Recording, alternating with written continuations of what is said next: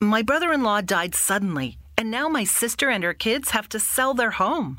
That's why I told my husband we could not put off getting life insurance any longer. An agent offered us a 10 year, $500,000 policy for nearly $50 a month. Then we called SelectQuote. SelectQuote found us identical coverage for only $19 a month, a savings of $369 a year. Whether you need a $500,000 policy or a $5 million policy, Select Quote could save you more than 50% on term life insurance. For your free quote, go to selectquote.com. SelectQuote.com. That's selectquote.com. Select Quote. We shop, you save. Full details on example policies at selectquote.com slash commercials.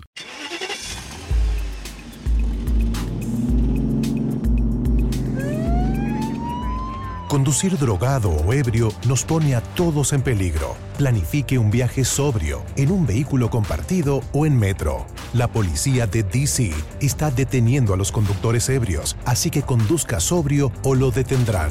Mensaje de la Oficina de Seguridad Vial de DC y de la jefa interina del Departamento de Policía Metropolitana, Pamela A. Smith.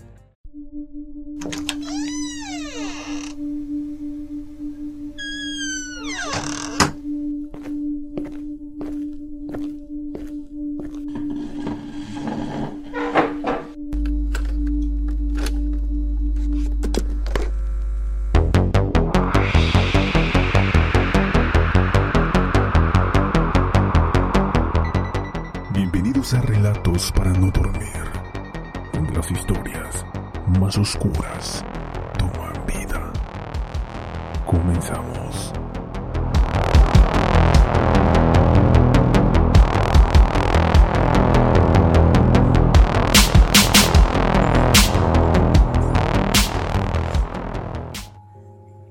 Hola amigos, sean bienvenidos a un programa más de Relatos para no dormir. Y hoy hablaremos de un asesino en serio llamado Richard Chase, el asesino vampiro. Richard Chase, también conocido como el asesino vampiro, nació en el seno de una familia de clase obrera en el año de 1950 en el estado norteamericano de California. El condado de Montgomery se enorgullece en anunciar nuestra nueva aplicación móvil Ride On Trip Planner. Le permite planear su próximo viaje en autobús, tren, bicicleta compartidas o scooters y saber qué tan lleno está un autobús Ride On antes de que llegue. Obtenga más información en rideonbus.com diagonal trip planner. Eso es rideonbus.com diagonal trip planner. Y murió en un centro psiquiátrico penitenciario en 1980 tras ingerir una sobredosis de pastillas antidepresivas. Richard padecía de un caso grave de esquizofrenia paranoide que empezó a manifestarse durante su adolescencia y que le llevó a cometer actos delictivos cada vez más violentos desde edades muy tempranas. Tenía una alucinación recurrente que consistía en creer que estaba siendo víctima de envenenamiento por parte de su madre lo llamaba envenenamiento de la jabonera, ya que podía diagnosticarse mirando el jabón de la jabonera que usaba en su casa, y que siempre, según sus delirios, le convertía la sangre en polvo. Esta circunstancia le empujaba a obtener sangre de animales y seres humanos para poder inyectársela o poder consumirla para recobrar la suya propia. La noche del 23 de enero de 1978, es encontrado en su domicilio de Santa Clara el cadáver de Teresa Warling, brutalmente torturada y mutilado. La víctima embarazada de tres meses de gestación es hallada por su marido con una herida cortante que iba del tórax al ombligo, con los órganos internos esparcidos, mutilados o desaparecidos, con heridas punzantes en un pecho. Más adelante la autopsia confirmó que eran antemortem y que el asesino se recreó con el arma dentro de las heridas y con heces en la boca. Además, detalla que se convirtió en marca individual del asesino. Faltaba sangre del cuerpo de la víctima. Este asesinato conmocionó a la comunidad de vecinos por su brutalidad y por la falta de motivación aparente que había llevado al asesino a elegir a su víctima. Los primeros detalles del asesinato hicieron que el agente del FBI, Robert Kessler, pudiera esbozar el primer perfil psicológico del asesino. Este decía que probablemente se tratara de un hombre blanco, ya que se pensaba que los asesinos en serie atacaban a personas de su misma raza, con una enfermedad paranoide que le hacía contar con una complexión de extrema delgadez, con escasos méritos académicos, bajo perfil profesional y no mayor de 30 años, ya que consideraban que era el primer crimen que cometía, por lo que su enfermedad no llevaba muchos años de desarrollo.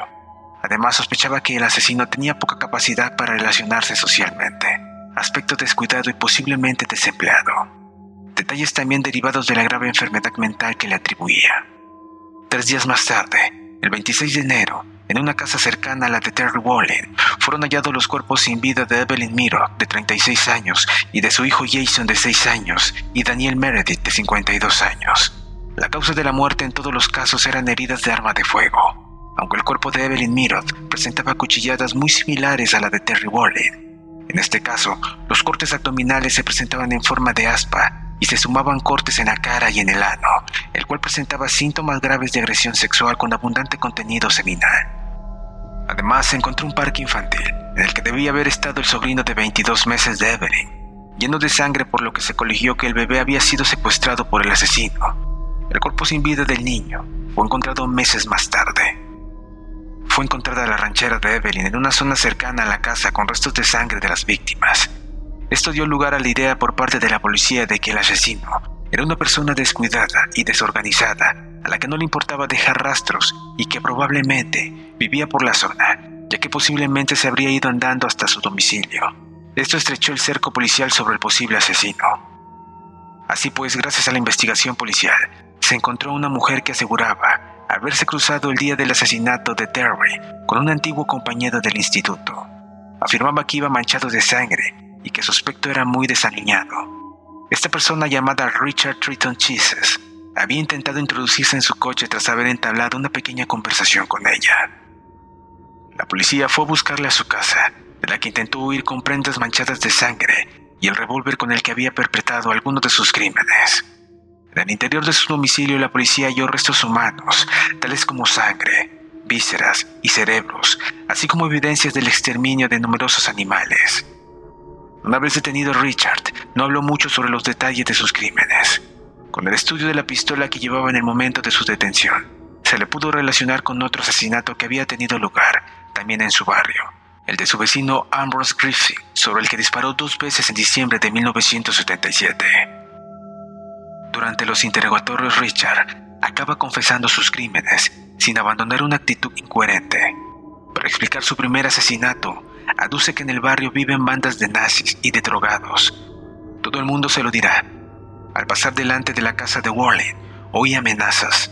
A veces oigo voces por teléfono. Ignoro qué voces. Suena el teléfono y alguien me dice cosas extrañas. Que mi madre me envenena poco a poco y que voy a morir. Cuando le preguntan por qué devora cadáveres de animales y de seres humanos, Richard expone una teoría. Los nazis comieron muchas personas. Cuando pasé por delante de la casa de Teresa Wallen, tenía hambre y me estaba muriendo. Mi sangre estaba envenenada y un ácido me corrió el hígado. Era absolutamente necesario que bebiera sangre fresca. El vampiro de Sacramento fue condenado a la pena de muerte. Llevaba menos de un año en la famosa prisión de San Quintín cuando se suicidó con una sobredosis de medicamentos el 26 de diciembre de 1980. Richard, cuyo extraño caso es poco conocido a pesar de lo horripilante de sus crímenes, constituye un ejemplo típico de asesino psicótico paranoide. La mayoría de los psicóticos no son peligrosos, pero en Richard había desde su infancia temibles signos premonitores.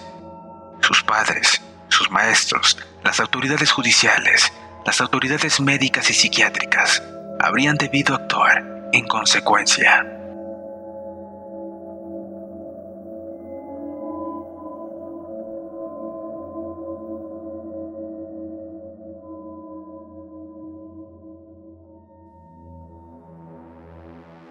Muchas gracias por escucharnos. Espero hayan disfrutado del programa y nos escuchamos muy pronto.